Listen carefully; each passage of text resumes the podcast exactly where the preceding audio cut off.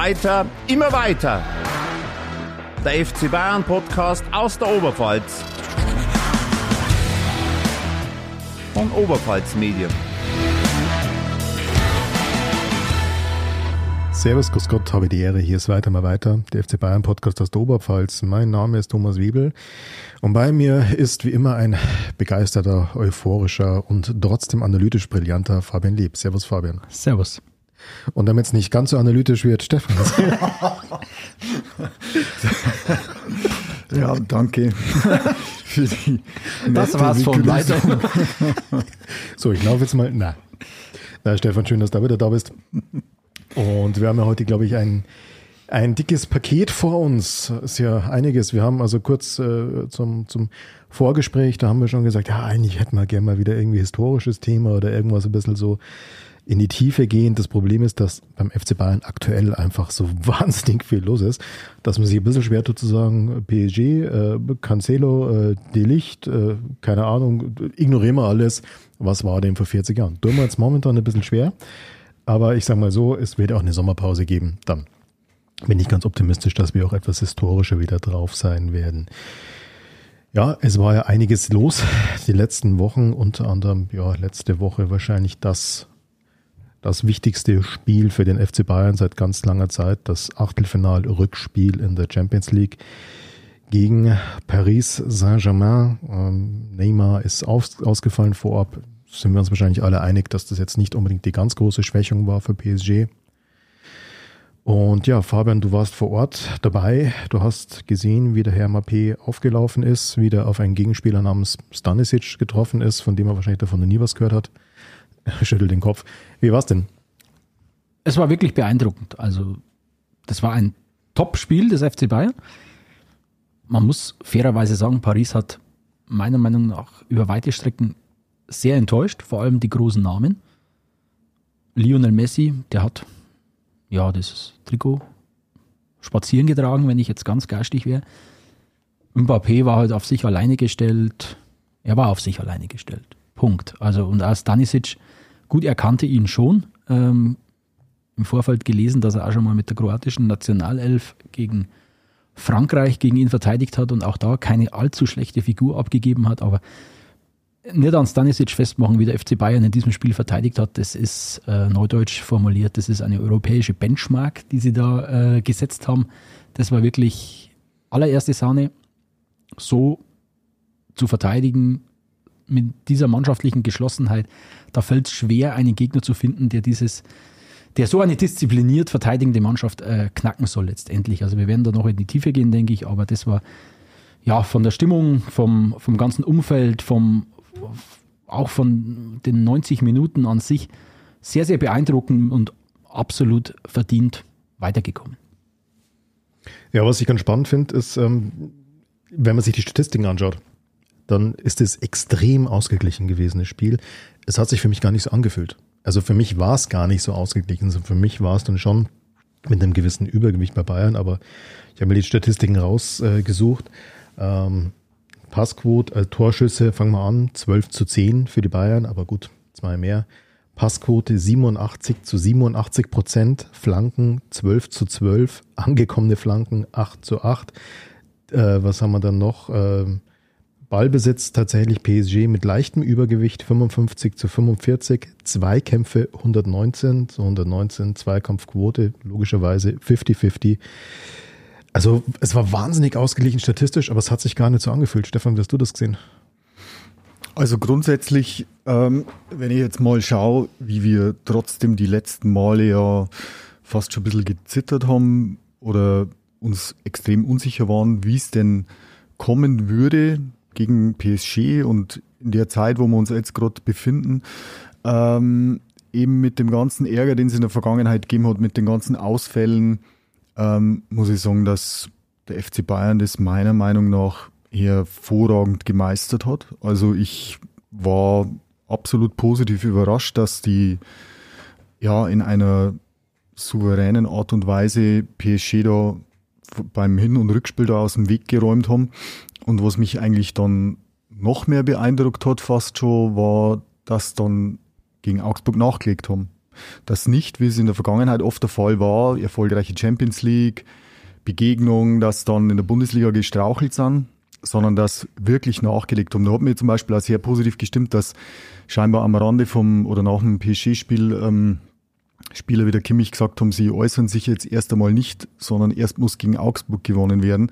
Ich meine, das ist immer schnell gesagt und umgesetzt, äh, ist aber dann äh, nicht so schnell, aber das war dann tatsächlich auch beeindruckend am Samstag, wie, wie sie das gemeistert haben. Und, und dieses ich will jetzt nicht sagen, dass das PSG-Spiel ähm, ja, wertlos gewesen wäre, wenn man jetzt äh, am Samstag verloren hätte, das natürlich nicht. Aber so ist es schon einmal so ein Sahnehäubchen darauf, dass sie in der Bundesliga dann genauso ähm, ja, sehr souverän äh, die drei Punkte sich gesichert haben. Ein sogenanntes Sané-Häubchen. Ähm, gut. haben wir auch einen billigen Joke untergebracht. Ganz ketzerisch formuliert, Bayern gegen Paris, das war eine Mannschaft gegen eine Ansammlung von Individualisten. Und das hat auch, das war im Nachgang ganz, ganz deutlich zu beobachten. Du stehst da als Journalist in der Mixzone und die Tür zu den Kabinen geht auf und die Spieler müssen links und rechts äh, an dir vorbei. Die Pariser, die rausgekommen sind, das war, was das für die bedeutet, das war so krass zu, zu beobachten. Die sind rausgekommen, die sind geschlichen, ganz langsamer Gang, der Blick ging sowas von ins Leere, die waren wie paralysiert. Wenn jemand, es hat ja eh nur Mbappé gesprochen, alle anderen sind wortlos vorbeigegangen. Mbappé hat ganz, ganz leise gesprochen und, und er hat den Satz gesagt, Bayern hat eine Mannschaft, die die Champions League gewinnen kann. Und wir, für uns, war das hier das Maximum. Und wenn das so ein Weltstar wie der Mbappé direkt nach Spielschluss seine Mannschaft so zerlegt, das ist eigentlich ein Ritterschlag für den FC Bayern. Und er hat, er hat recht, also wirklich, wenn du da gegen die Bayern gesehen hast, wie die da rausgekommen sind, also Benji Pavard, der war ja der da war er gesperrt und ich hatte schon während der 90 Minuten den Eindruck, entweder hat er was getrunken gehabt oder ähm, irgendwas anderes war im Spiel. Also der war so drauf, also der ist da rumgesprungen und auch schon während des Spiels, der war so gut gelaunt. Äh, äh Luki Hernandez war da äh, äh, sehr auskunftsfreudig, obwohl er ja nicht gespielt hat und auch die Spieler, die 90 Minuten in den Knochen hatten, die waren sehr auskunftsfreudig, bis auf Joshua Kimmich, wie du schon gesagt hast, der ist wirklich vorbei. Nein, ich rede heute nicht erst, wenn wir Augsburg geschlagen haben. Aber die anderen waren, waren gut gelaunt, richtig erleichtert und äh, ja, das war Ausdruck von dem auch, was man auf dem Platz gesehen hat. Also die Bayern, da stand eine Mannschaft auf dem Platz und äh, da konnte Paris einfach von der Geschlossenheit her nicht mithalten. Ja, es ist natürlich ein, ähm, ein harter Schlag für PSG. Also ich meine, die ganzen Spieler, Messi, Mbappé, wie sie alle heißen, werden gehypt ohne Ende in den Medien, von den Fans. Sie sind relativ souverän in äh, der französischen Liga und sie haben feststellen müssen, sie hatten jetzt keine Chance gegen die Bayern. Ja. Ich habe mir bloß ähm, nach dem Schlusspfiff dann gedacht, also ich habe schon so ein bisschen die innerliche Bäckerfaust geballt und habe mir gedacht, Mensch, äh, das ist auch so ein, so ein Statement, ähm, die Millionen, Milliarden, die da in diesen Verein reingebuttert wird in den Spielern, du kannst da trotzdem, okay, ich muss jetzt dann was zahlen, aber du kannst wirklich einen Erfolg nicht kaufen. Es ist, es, es klingt platt, es ist eine Phrase, aber es stimmt. Es stimmt. Also es, es gehört schon mehr dazu, um dann wirklich erfolgreich zu sein und um richtig gut zu spielen. Und das war also für dass Paris, so wie es so jetzt geschildert hast, dass sie alle die Köpfe hängen umlassen, das, ich glaube, das war extrem ernüchternd für die Mannschaft. Wenn wir bei Bayern schon immer sagen, vermutlich die Meisterschaft ist sowieso ein, eingerechnet, es geht nur um die Champions League. Ich glaube, das ist Paris, bei Paris nur mal, nur mal äh, eine Stufe krasser, weil, wenn wir ehrlich sind, äh, die französische Liga, Achtung, ja, das war noch für dich, nicht für mich, äh, äh, die, die Pariser sind in der französischen Liga, ja, ich will nicht sagen unterfordert, aber das ist halt, da ist die Diskrepanz einfach noch, noch krasser, als es bei Bayern ist. Diese Mannschaft ist nur zusammengestellt worden, um den Kataris endlich den Gewinn der Champions League zu bringen. Und das haben sie wieder nicht geschafft und zwar relativ deutlich nicht geschafft, weil beim FC Bayern neben den Spielern, die wir vielleicht noch kurz durchgehen werden, jetzt dann auch, es gibt einen großen Gewinner, das ist für mich der, Trainer Julian Nagelsmann, ja. weil der in diesem Spiel auch bewiesen hat, erstens, dass er seine Mannschaft taktisch flexibel einstellen kann. Ich meine, bei Bayern in der Bundesliga sind wir gewohnt, die sind immer Ballbesitz äh, führen, müssen das Spiel immer machen, müssen immer nach vorne spielen. Jetzt haben sie gegen Paris einmal den, den Spieß ein bisschen umgedreht. Die sind nicht vorne draufgegangen. Die haben die schon hinten spielen lassen. Ramos, wobei, kleine Anekdote, also was der Ramos im Spiel pfeift, das könnt ihr euch nicht vorstellen. Hörst du bis, in, bis auf die Tribüne hoch, wenn irgendjemand am Ball ist und der will den Ball, so geht es in einer Tour. Was der da hinten wegpfeift. Nee. Also die Bayern haben die spielen lassen, haben die aufbauen lassen und haben dann erst so ab der Mittellinie, vielleicht kurz vorher, sind sie dann mit Choupo-Moting äh, und, und äh, Musiala und Müller, sind sie angelaufen und mit dieser, und die haben so diszipliniert verteidigt, kompakt, die haben es nie auseinandergezogen, dass der Mbappé mal in, ins Laufen kommen ist. Das hat es fast nicht gegeben.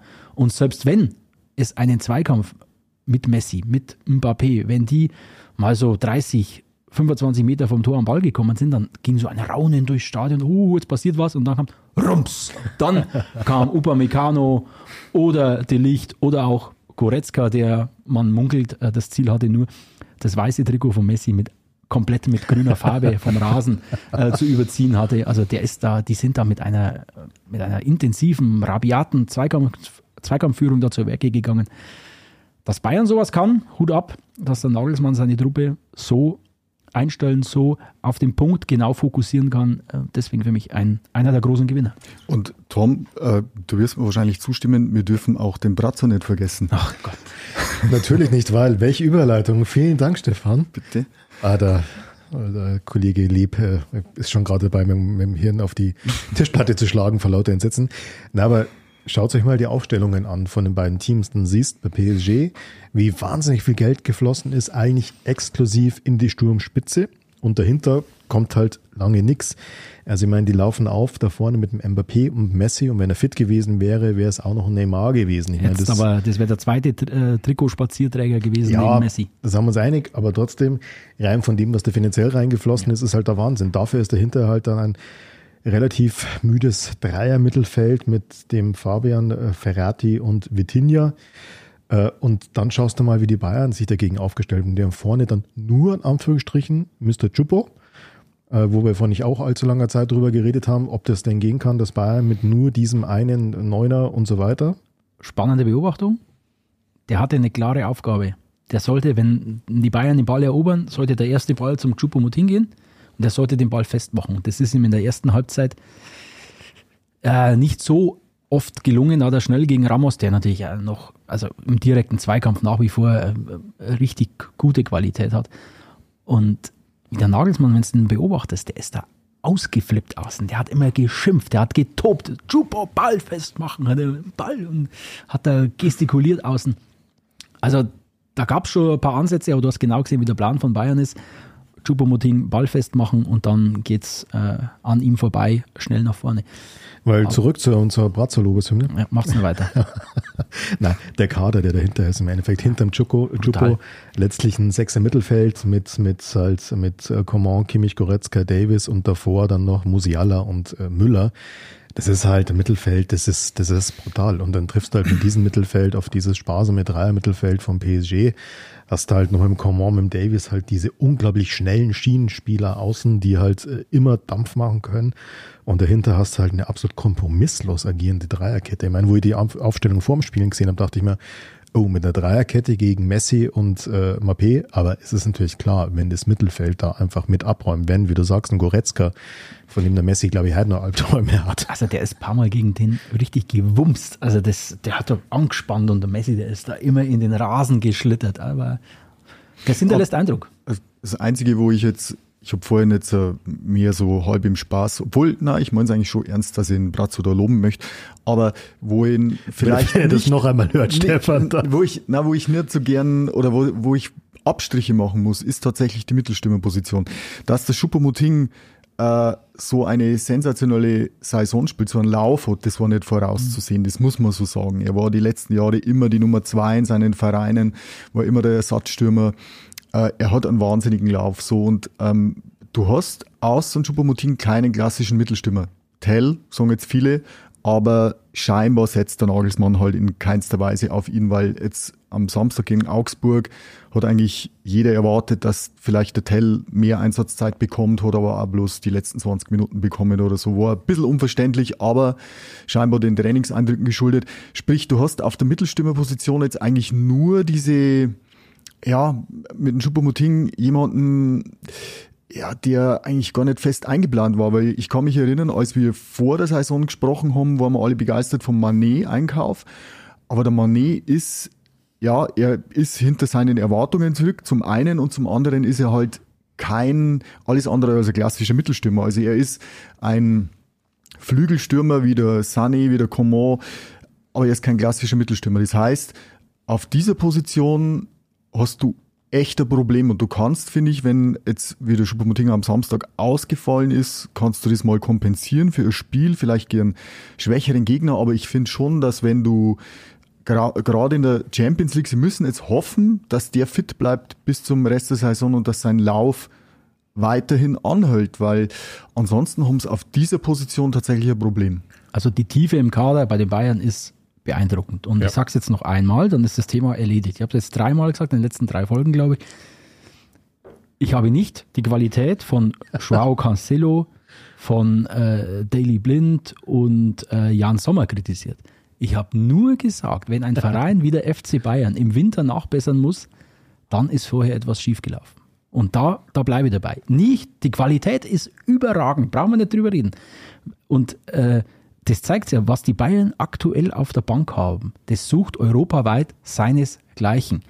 Und diese, diese, dieser Mangel vielleicht, den du ansprichst in der mhm. Sturmspitze, der ist gegeben, aber der Nagelsmann hat das System so angepasst an sein Spielermaterial, dass du das inzwischen ein bisschen leichter kompensieren kannst als in diesem 4-2-3-1, was er vorher gespielt hat, wo du wirklich zwei feste Flügelspieler, einen Zehner und einen Neuner brauchst.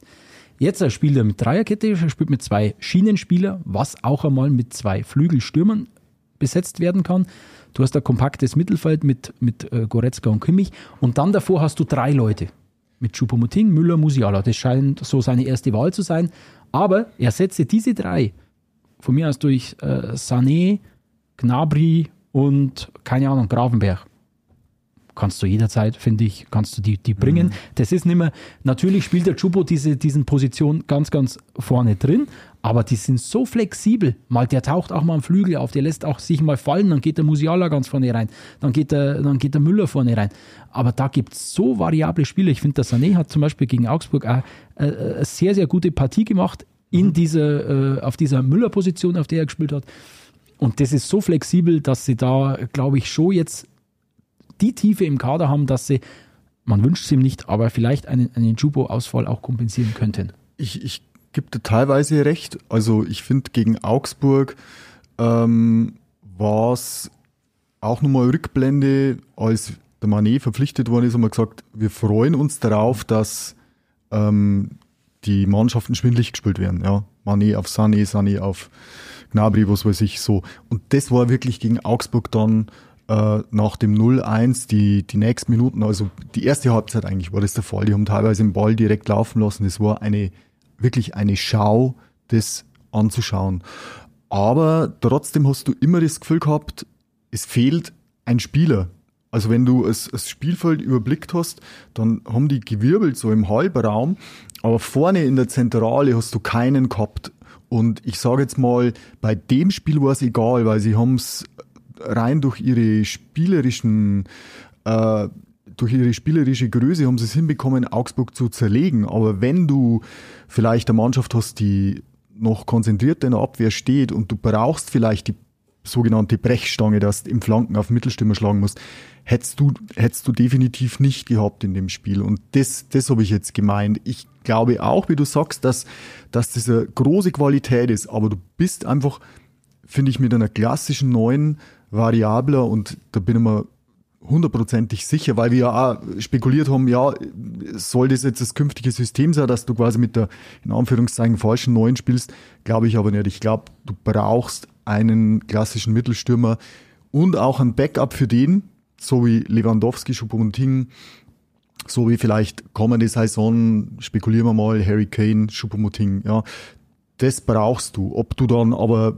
je nach Gegner den klassischen Mittelstürmer mal auch weglässt oder so, das, mhm. das, das äh, bleibt natürlich dann der Taktik vom, vom Trainer überlassen. Aber äh, ich finde, da müssen sie auf jeden Fall nachbessern. Also da bin ich mir sicher, dass ähm, es wird kein Zurück geben in, in diese Lewandowski-Zeiten, wo das komplette System, das komplette Spielsystem auf diesen einen Stürmer und sein Ego zugeschnitten war. Das wird es nicht mehr geben. Ich bin bei dir, wenn die einen äh, wenn Schupuslauf anhält, wenn der fit bleibt oder wenn es einen entsprechenden Nachfolger oder Backup oder was auch immer gibt, dann werden die auch dieses System mal wieder spielen.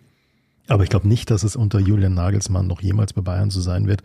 Das ist so dieses eine System, das auf diesen einen Stürmer zugeschnitten ist. Und das ist ja, das ist die Qualität, das ist auch das, worauf ich vorhin nicht raus wollte, wenn ich so diese Aufstellung vor mir habe. Für mich wirkt es ein bisschen so bei PSG wie, keine Ahnung, wer jetzt oute ich mich als ein bisschen älter, wer in den 90ern schon irgendwelche Fußballspiele auf dem PC oder auf der Konsole gezockt hat, der weiß, das waren so Spiele, da hast du dann so den, diesen einen Superstar-Stürmer geholt und mit dem hast einfach jedes Spiel gewonnen. Was dahinter war, war dann relativ wurscht. Aber das war halt einfach Videospiel, Fußball in den 90ern. Und spannenderweise ist es ja jetzt nicht mehr so. Und ich glaube, da ist der FC Bayern angekommen. Die haben kein Mappé. Nichts gegen Chupo, er ist kein Mappé und die haben kein Messi. Ähm, Im Gegenteil, beim FC Bayern laufen alle. Aber egal. Ähm, aber diese Mittelfeldqualität, dieses, was dahinter kommt, diese Variabilität, die hat ja, die hat der PSG und das war bei PSG immer klar. Messi, äh, Mappé ist gefährlich. Messi darfst vor allem bei runden Bällen nicht unterschätzen. Wenn der einen Freistoß aus einer guten Position bekommt, ist er nach wie vor auch gefährlich. Ja, aber das war's. Also mehr, mehr Überraschungspotenzial ist da nicht. Und bei Bayern halt einfach dieser Kompromisslosigkeit, mit der er da an Goretzka zu Werk geht oder allein, dass Coman und Davis jetzt eigentlich auf einer Linie spielen durch dieses Schienensystem vom Nagelmann und dahinter diese Dreierabwehr, die mir noch zu wenig gewürdigt wurde heute mit. Kommen wir schon noch. Für mich natürlich auch der Szene des Spiels überhaupt, weil die so ein, das war so eine Rumszene, das war so ein, so ein, so ein, da ist so ein Ruck irgendwie gefühlt durch Stadion und durch die Mannschaft gegangen. Ich meine, es war eine fucking Grätsche. Also ich habe ich hab ja geschrieben, also wenn irgendjemand zufällig genau in diesem Moment irgendwo am Stadion vorbeigegangen ist, der muss gedacht haben, das ist ein Tor gefallen. Also, also erzähl doch mal, worum es geht. Die, eigentlich. die Szene kurz beschrieben, also Rückpass auf Jan Sommer, Torwart. Ähm, er bemerkt in seinem Rücken Achraf Hakimi äh, nicht und überlegt. Also ich fand es sehr, sehr sympathisch, wie er im Nachgang mit dieser Szene umgegangen ist. Erzähle ich gleich. Also er verliert den Ball im eigenen Strafraum. Es sieht so aus, als würde er ins Dribbling gehen wollen. Verliert den Ball an Hakimi, der gibt weiter auf Vitinha und Vitinha will den Ball ins leere Tor schieben. Ja, und dann kam der fliegende Holländer, äh, dann kam Matthijs de Licht ähm, und grätscht das Ding raus und Aber feiert wie? es. Und feiert es im selben Augenblick wie einen Torerfolg. Aber wie gesagt, ich fand es sehr, sehr sympathisch, wie sie danach mit dieser Szene umgegangen sind. Also Jan Sommer hat den, den Spruch gesagt, also ich hatte eine Lösung im Kopf. Die war auch sehr gut.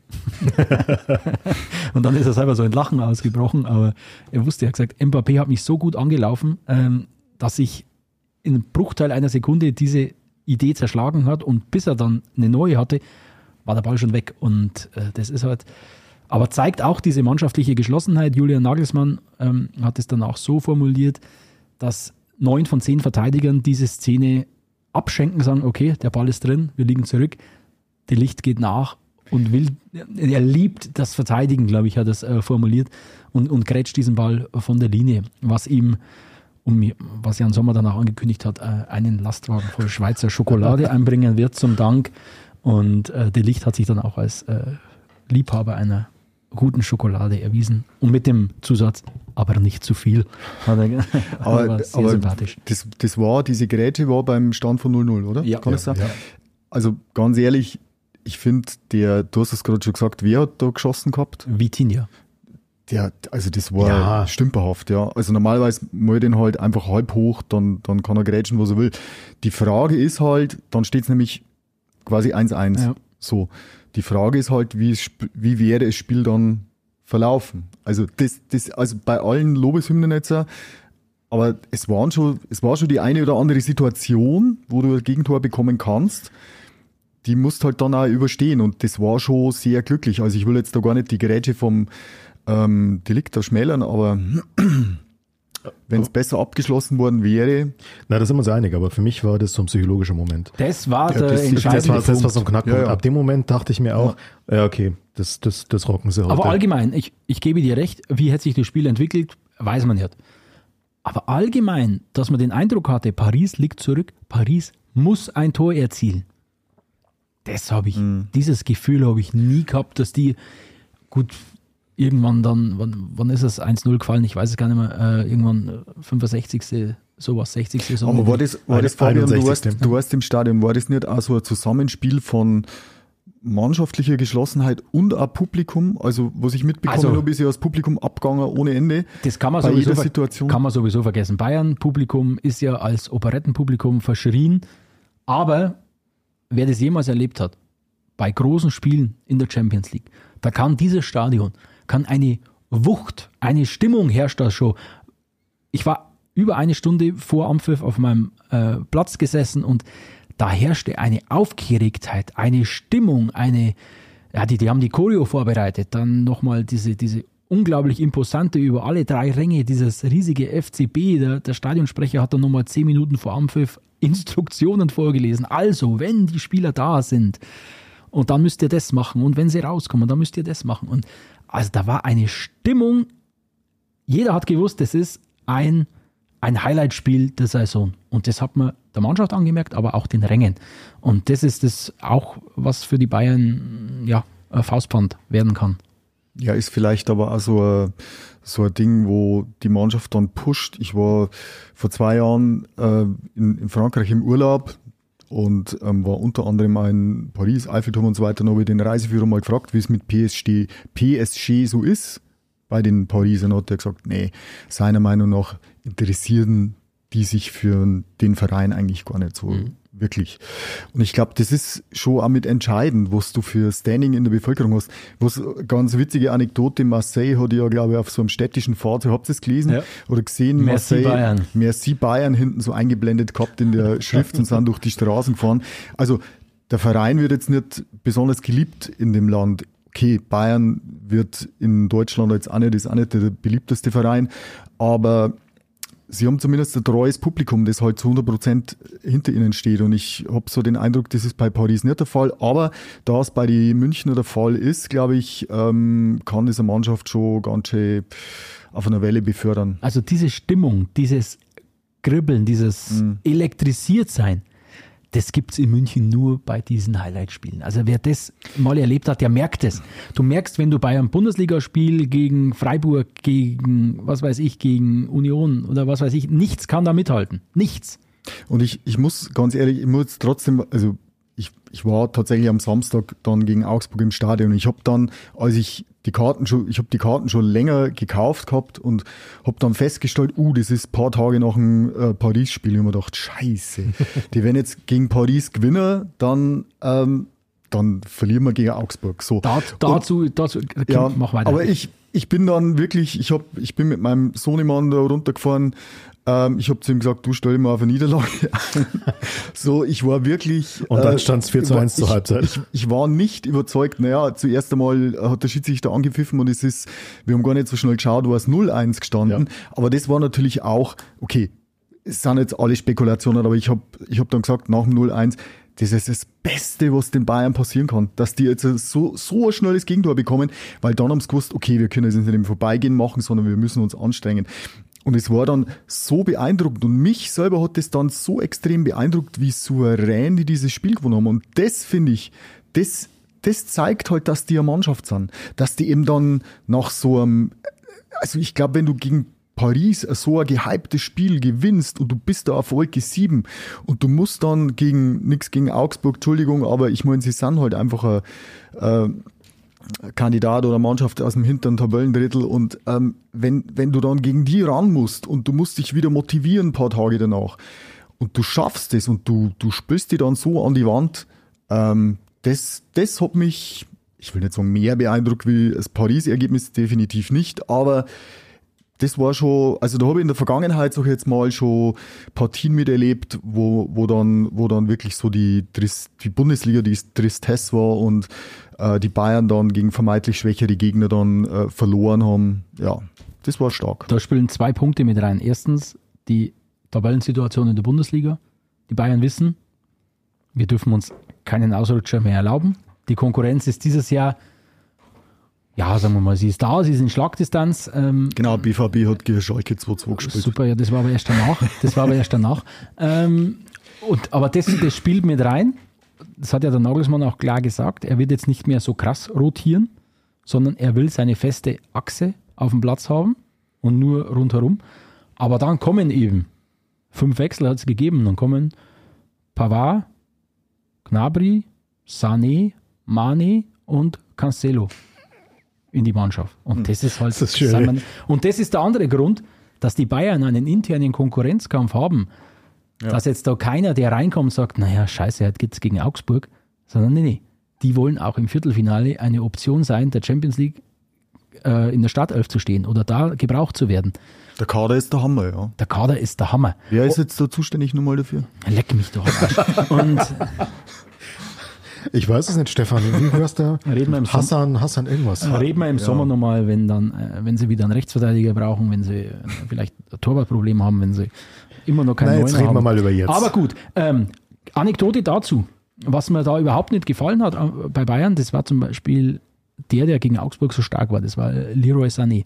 Auf den habe ich ein, ein, ein Auge geworfen gehabt. Der ist zum Beispiel, alle Spieler kommen raus zum Warmmachen.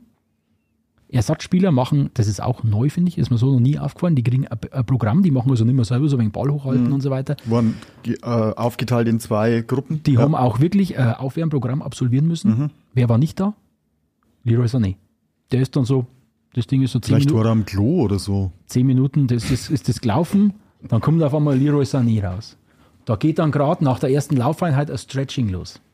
Dann steht er daneben, ein bisschen so arschwackelnd, so wegen mir, oh nee, komm ich heute nicht, komm ich morgen.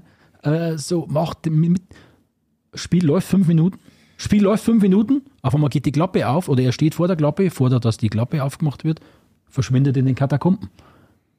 Und auch als der reingekommen ist, der hat ja zwei, drei, vier, fünf Kontermöglichkeiten ganz, ganz unsauber zu Ende gespielt. Und wie man, wenn man da einen Nagelsmann sieht, wie der da draußen eskaliert ist, dass sie dies nicht mit der letzten Konsequenz zu Ende gespielt haben und frühzeitig da das, das 2-0 äh, nachgeschoben haben, nicht erst in der 85.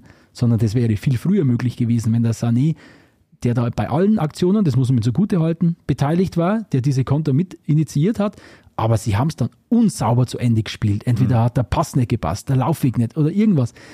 Da scheint man schon Nagelsmann, Sané, ich will da jetzt nicht zu viel hineininterpretieren, aber auf den scheint er schon gerade ein großes Auge zu haben. Also, Aber, aber Sané, äh, also ich, ich bin mir sicher, das ist viel, ich habe das letzte Mal schon gesagt, seine, seine Körpersprache, sein ga- ganzer Bewegungsablauf, der sehr lässig ist. Ähm, das da blinkt bei mir immer so das Bild vom Beckenbauer, ich will jetzt nicht Sané mit Beckenbauer vergleichen, aber ein, einfach von der Lässigkeit her, äh, hat mir im Kaiser früher ähm, nachgesagt, naja, der nimmt das alles nicht so ernst, aber gerade die Leichtigkeit macht sie oft aus, als Zuschauer, dass man das sieht, denkt, ah, boah, das schaut so lässig aus, ist aber dann gar nicht mal so einfach.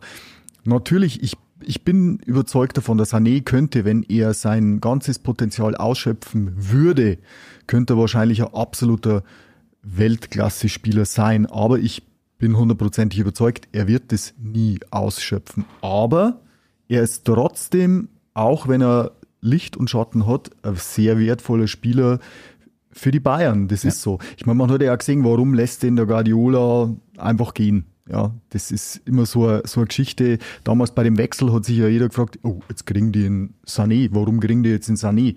Warum äh, gi- gibt den der Guardiola her? Ja, wahrscheinlich deswegen. Ja, weil er eben gemerkt hat, das ist jetzt keiner, der, der, den, auf den du dich hundertprozentig verlassen kannst. Das ist er einfach nicht. Aber er ist trotzdem einer mit sehr, sehr großer Qualität und ich finde eben auch gegen Augsburg war er auch, da hat er Situationen gehabt, wo, wo man so dann gedacht hat, oh Mann, Kerl, jetzt nicht so abwinken oder das sind oftmals so, so kleine, ja, so, so Abwinken oder so, so eine Reaktion, so, eine, wo man so denkt, ah, das ist so, wirkt so arrogant, Mensch, mach doch das anders, Kerl, du, du schadest dir da selber. Aber auf der anderen Seite, wenn er halt dann ähm, im Dribbling ist und äh, er, er lässt dann einige stehen und spielt einen ziemlich genialen Pass oder so, ja, also das Tor, wo er dann selber vollendet hat mit dem Kopf, das hat er zum Beispiel, das war ein, ein Wahnsinnspass, den er da äh, nach links spielt. Also das ist schon erst erste Sahne. Also Qualität, Qualität ist unbestritten vom Leroy Sané, dass er der Mannschaft viel geben kann auch. Aber ich glaube, in dieser Phase jetzt, wo die Bayern einen derart großen Konkurrenzkampf haben, da kommt es eben genau auf diese Kleinigkeiten an. Und wenn ich weiß, ich stehe im Fokus, ich meine, die Bildzeitung, die stehen ja mit der, mit der Stechuhr, stehen die ja am Trainingszentrum und sagen, oh, der Sané ist schon wieder zwei Minuten zu spät gekommen. Äh, aber eben, das war im- beim Paris-Spiel, war das halt sehr, sehr auffallend lässig bis lustlos, wie er sich da ähm, vor seiner Einwechslung und beim Aufwärmen äh, gegeben hat. Seine Leistung war okay, aber die Reaktion vom Nagelsmann zeigt mir auch, da, war, da, da liegt ein bisschen was im Argen gerade. Über eine andere Personale würde ich noch gerne kurz sprechen. Da ist nämlich was passiert, was mir so ein bisschen sauer aufstößt, was die Berichterstattung angeht. Es äh, gibt ja nicht bloß in dieser Runde, auch in dieser Runde, nicht nur in dieser Runde, äh, immer Leute, die sagen, oh, Nachwuchsspieler, der FC Bayern muss auch Nachwuchsspieler setzen. Bin ich auch der Meinung, ist alles cool. Ähm, dann bringen sie aber Nachwuchsspieler wie ein Stanisic, der eigentlich, man hatte letztes, vorletztes Jahr noch FC Bayern 2 gespielt und kommt irgendwie von 60 und von irgendwie FC Fürstenfeldbruck oder was weiß ich irgendwas. Also genau. jetzt nicht die ganz große Karriere bisher von den Namen her. Also kommt der Nachwuchsspieler und dann heißt schon vorab von Experten oder selbsternannten Experten, Klammer auf, Allstars, Klammer zu, mein Gott, ein Stanisic gegen ein Mappé, das kann ja nichts werden. Und ich so, äh, Moment, erst wird gefordert, dass man jungen Spielern mal eine Chance gibt und dann wird aber, bevor diese jungen Spieler gezeigt haben, ob sie das können oder nicht, schon gesagt, na, um Gottes Willen, das, das geht ja mal gar nicht. Und das war für mich auch von der, von der Grätsche von Matthijs de Licht mal abgesehen und von den Zweikämpfen vom Goretzka gegen Messi abgesehen, was Stanisic gegen Mappé für mich einfach äh, ja, eins der Duelle dieses ganzen Spiels, wie einfach dieser Bur, der irgendwie, wie gesagt, vor, vor zwei Jahren noch irgendwo in der Regionalliga rumgekickt hat, jetzt plötzlich ein Mappé abläuft. Fand ich schon genial. Also, ihr kennt meine Meinung. Nagelsmann kriegt für mich dafür, äh, kriegt von mir dafür äh, höchste Anerkennung, dass er auf den eigenen Nachwuchs äh, setzt. Ich sehe es ein bisschen zwiegespalten. Stanisic, er hat eine, eine tolle Leistung gebracht, brauchen wir nicht drüber reden. Er wirkt unglaublich abgeklärt. Er könnte meiner Meinung nach sogar noch ein bisschen mehr aus sich rausgehen. Er könnte sich ein bisschen mehr zutrauen. Aber gut, vielleicht ist das für einen jungen Kerl vielleicht zu viel verlangt in so einem Spiel.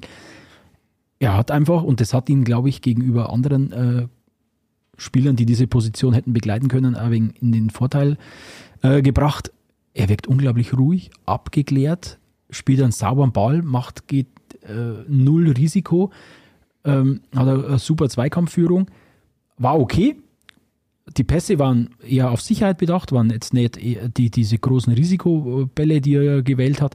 Und dann Salihamidzic stellt sich dann danach hin und spricht von, äh, von einer überragenden Leistung. Also ich sehe es irgendwo dazwischen. Er hat, er hat gut, er hat, er hat das gegen diesen Gegner gut gemacht, hat seine Aufstellung absolut rechtfertigt, zeigt, dass da Potenzial da ist. Äh, in der zweiten Reihe, auch noch aus dem eigenen Nachwuchs. Von Weltklasse war er jetzt noch äh, ein bisschen entf entfernt, aber das war äh, tolle, solide Leistung.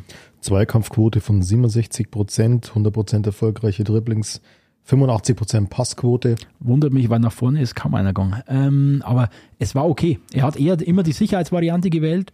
Ja, aber die, hey. Ja, ist in Ordnung. Genau. Top. Genau, genau das war von ihm verlangt in Genau. diesem Spiel. Ja, also ich bin, äh, was du jetzt eingangs zum Thema Stanisic gesagt, gesagt hast, voll bei dir. Ich finde es auch sehr schizophren, wie da im Vorfeld, wenn es das nicht bringst, die Jungen, heißt warum bringt er keine Jungen, bringst die Jungen, dann heißt ähm, Oh ist der Gott, ja. wahnsinnig so ungefähr. Also ich glaube aber trotzdem, also man kann eins nicht machen, dass man Nagelsmann nachsagt, dass er nicht auf die Jungen setzt. Genau. Also er fördert die definitiv und ich bin überzeugt davon. Ich habe es ja vorhin auch gesagt, ich verstehe es nicht ganz, warum er einen Tell nicht bringt gegen Augsburg. Ich kann es bloß so erklären, ähm, dass das einfach die Trainingseindrücke sind. Das sind die Trainingseindrücke und ich glaube einfach, ich meine, es wäre bescheuert, wenn der Nagelsmann den Tell spielen lassen würde, nur weil das ein junger Nachwuchsspieler nein, nein. ist ähm, und ein anderer, der stärker ist, sitzt auf der Bank und ähm, was einen Stanisic betrifft gegen Paris, ich glaube, äh, weil du sagst, ja, er ist so gelobt worden vom, vom Brazzo und man hat das im Spiel vielleicht gar nicht so hundertprozentig Na, gesehen. das ist mir gleich zu übertrieben. Gleich in die Weltklasse heben, weißt Ja, okay, na, verstehe schon, aber ich glaube auch, dass, ähm, dass vielleicht auch sein Auftrag, wir wissen halt seinen Auftrag nicht. Ich glaube, dass der, könnte ich mir vorstellen, einfach vom Nagelsmann mit auf den Weg bekommen hat, du machst die Seite dicht, Genau. Punkt. Du brauchst nichts anderes machen, Genau. wenn du den Ball hast, spiel einen Sicherheitspass, du musst nicht das Spiel nach vorne ankurbeln, du musst keine Risikopässe spielen, ich, ich verbiete das vielleicht sogar, Mhm. sondern mach einfach dicht, schau, dass du den MAP im Schach hältst. Und wenn er das dann löst, und ich meine, er hat's gelöst, der MAP hat kein Tor geschossen, der, der war nicht so stark wie beim Hinspiel, ähm, ja, dann, klar, Weltklasse ist, ist, ist, nochmal, übertrieben. ist, ist, was, ist übertrieben, es ist wieder was anderes, aber ähm, ich finde es auch ganz gut. Vielleicht, vielleicht war das aber auch so eine Reaktion auf diese Kritik im Vorfeld. Warum bringen die den? Dass dann Nagelsmann und Brazzo ganz bewusst den so hochgehoben haben, um zu sagen, hey Leute, ähm, der hat das schon drauf. Und natürlich pusht einen Spieler auch. Also ich meine, wenn du gegen MAP dann so eine Partie ablieferst, dann glaube ich, tut der Trainerlob schon gut. Also der ehrlich, übrigens klar- eine Zweikampfquote von 0% hatte im AP. Das heißt, sechs Zweikämpfe äh, aufgezeichnet, keinen davon gewonnen. Ja, erstens, das war immer in der, in der Kombination ähm, Stanisic und Upamecano. Stanisic war der Erste. Sollte er da mal, sollte überlaufen worden sein, was ganz, ganz selten vorkam, dann Rums. kam Wumms. Wie, kam wie war denn eigentlich das Paris-Publikum in München? gut, also wirklich gut. Die haben, also, also gu- gut in Anführungsstrichen, muss ich jetzt sagen, weil die haben sehr gezündelt. Das darf man ja nicht gut finden, das ist alles, alles böse. Ähm, nee, die haben Rabatz gemacht, ähm, war gut. Dieser ganze Oben Oberrang da, der war, der war voll. Aber ist natürlich schon mal eine andere Geschichte. Beim Hinspiel, als er eingewechselt worden ist, ist natürlich das Stadion dann gestanden. Ja, ja. So. Und das als Spieler bist natürlich dann auch voller Euphorie. Ja. Mhm. Und wenn es natürlich auf des Gegners Platz bist, schwappt vielleicht die Stimmung auch Aber wenn du- über. Vielleicht ist das dann auch die Erklärung Aber dafür, wenn du, das, wenn du das brauchst, dann wird es schwierig. Also mit, mit den ganz großen Zielen. Ja, klar. Zum, zum Thema Tell vielleicht nur kurz, das ist halt einfach auch der Konkurrenz aktuell geschuldet. Wenn du diese drei Positionen, die er begleiten kann, meiner Meinung nach, diese, diese zwei offensiven Mittelfeldspieler, also in der, in der ersten Aufstellung sehe ich da jetzt äh, Musiala, Müller und, und Choupo-Moting. Dahinter hast du Sané, Gnabry, Mané, die auch diese drei Positionen spielen können. Die wollen halt auch spielen. Also ähm, da musst du schon dann einen Gnabry vielleicht auf, auf eine Außenposition ziehen, vielleicht auf diese Schienenposition, ähm, damit dann noch ein Platz frei wird für, einen- für einen Tell. Und das ist schwierig, aber wie gesagt, mich beruhigt, dass ich ab und zu mal ein Interview von ihm in Frankreich, gibt öfter mal eins, äh, lese, wo er sagt, er ist, er ist sehr, sehr zufrieden mit seiner Entwicklung. Er ist ein ganz junger Spieler und er profitiert da jeden Tag davon. Und äh, da mache ich mir weniger Sorgen als um einen, um einen, Ryan Gravenberg, der mir auch, der mir sehr, sehr wehtut, ähm, weil der Meinung nach äh, ein Riesenpotenzial hat, dieser Spieler. Aber wenn du heute, gut, es ist der Sabitzer weg, gell? jetzt hätte man gemeint, jetzt äh, kriegt er wegen mehr Spielzeit.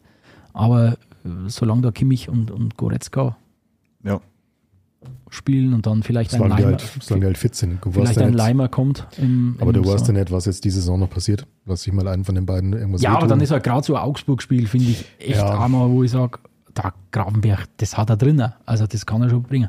Aber da kommt natürlich dann wieder die andere Seite, dessen Berater ist nicht so zurückhaltend wie der vom, vom Matistel. Ähm, Der Mhm. forciert das Ganze schon. Wie das dann wieder ankommt, ähm, hol ich mal her, Ich, Junge. ich muss zum Beispiel einmal, weil er ja ähm, die letzten Wochen immer wieder mal in der Kritik gestanden ist, ein großes Lob für einen Kimmich aussprechen. Also ich finde gerade auf der Position, die er spielt, die sehr laufintensiv ist, ähm, spielt er wirklich jedes Spiel. Ja, Das ist, finde ich, schon beeindruckend. Also wo andere dann vielleicht wieder die Pause zum Regenerieren bekommen, der zieht durch, der zieht es durch und der spielt auch wirklich, der spielt seinen Stiefel runter und den würde ich, den würde ich wirklich dann eher so in die Weltklasse hoch Ja. hieven, ähm, weil der ist halt jetzt, äh, klar, der hat bei weitem nicht dieses Talent vielleicht, wie er äh, Sané hat, aber er ruft halt jedes Spiel ab. Er, auf den, das ist halt ein Spieler, auf den kannst du dich verlassen. Den stößt du da rein. Der ist nie verletzt, selten verletzt. Der spielt immer äh, seine Stärken aus. Der ist trotzdem, äh, hat trotzdem ein Auge nach vorne. Also ist schon sehr, sehr überragend. Genauso übrigens auch wieder Benji Pavard am Samstag wieder in, in der Dreierkette. Also war auch schon Der hat mal Bock auf Tore gehabt, gell? sehr, sehr, gar, gar, nicht wegen der, gar nicht wegen der Tore, aber du merkst, Fabian, du hast das das letzte Mal kritisiert. Du, du gib dir auch recht. äh, Es kann eigentlich nicht angehen, dass wenn der in äh, Außenverteidiger spielen muss, dass er dann rummotzt und sagt, ja, sucht einen anderen Verein so ungefähr. Aber gut, jetzt spielt er auf seiner Lieblingsposition Aber jetzt geht er natürlich auch ab. Also das ist schon klasse. War auch äh, spannend zu beobachten. Der war ja gegen Paris gesperrt.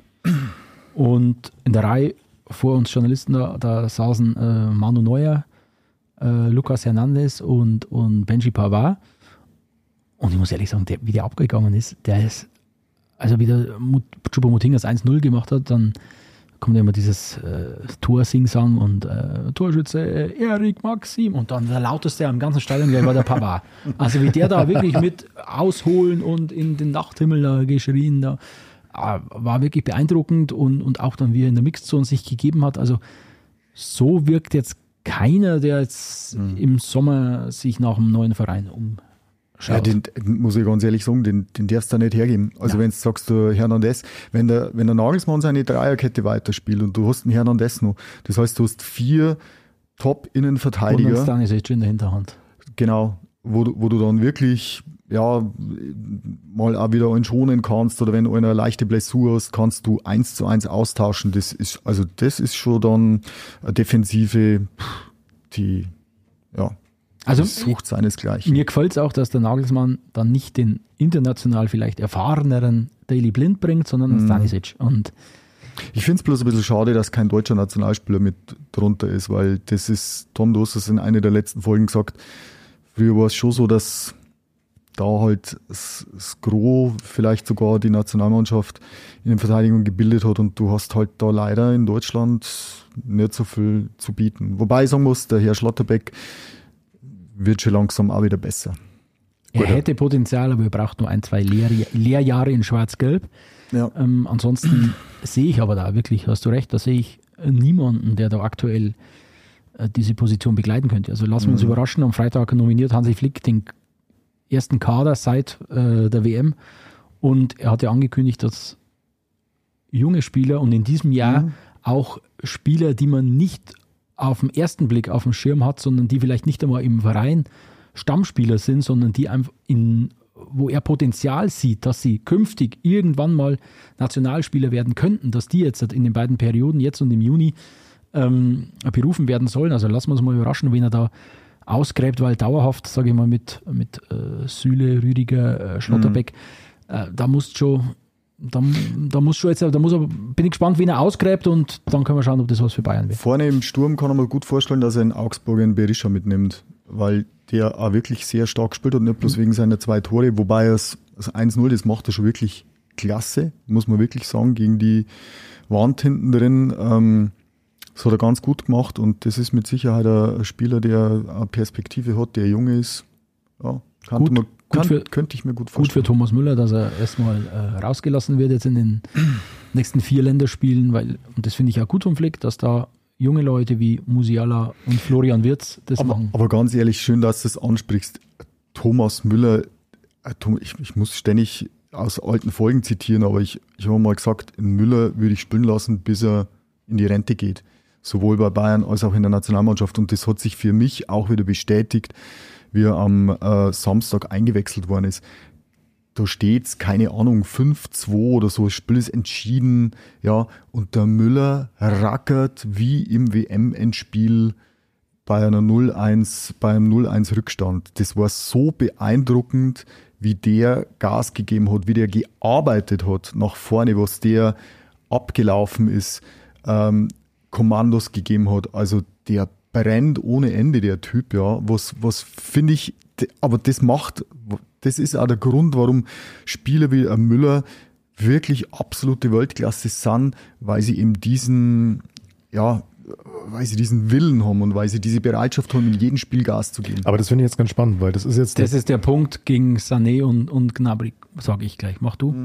Ähm, ich finde es ganz spannend, weil das ist jetzt der, keine Ahnung, x-te Spieler, über den wir heute reden, wo es im Endeffekt um Mentalitätsthema geht. Da können wir über einen Delicht sprechen, der eben mit dieser Monstergrätsche feiert, das hat er gerade irgendwie das Siegtor im Champions League Finale äh, geschossen.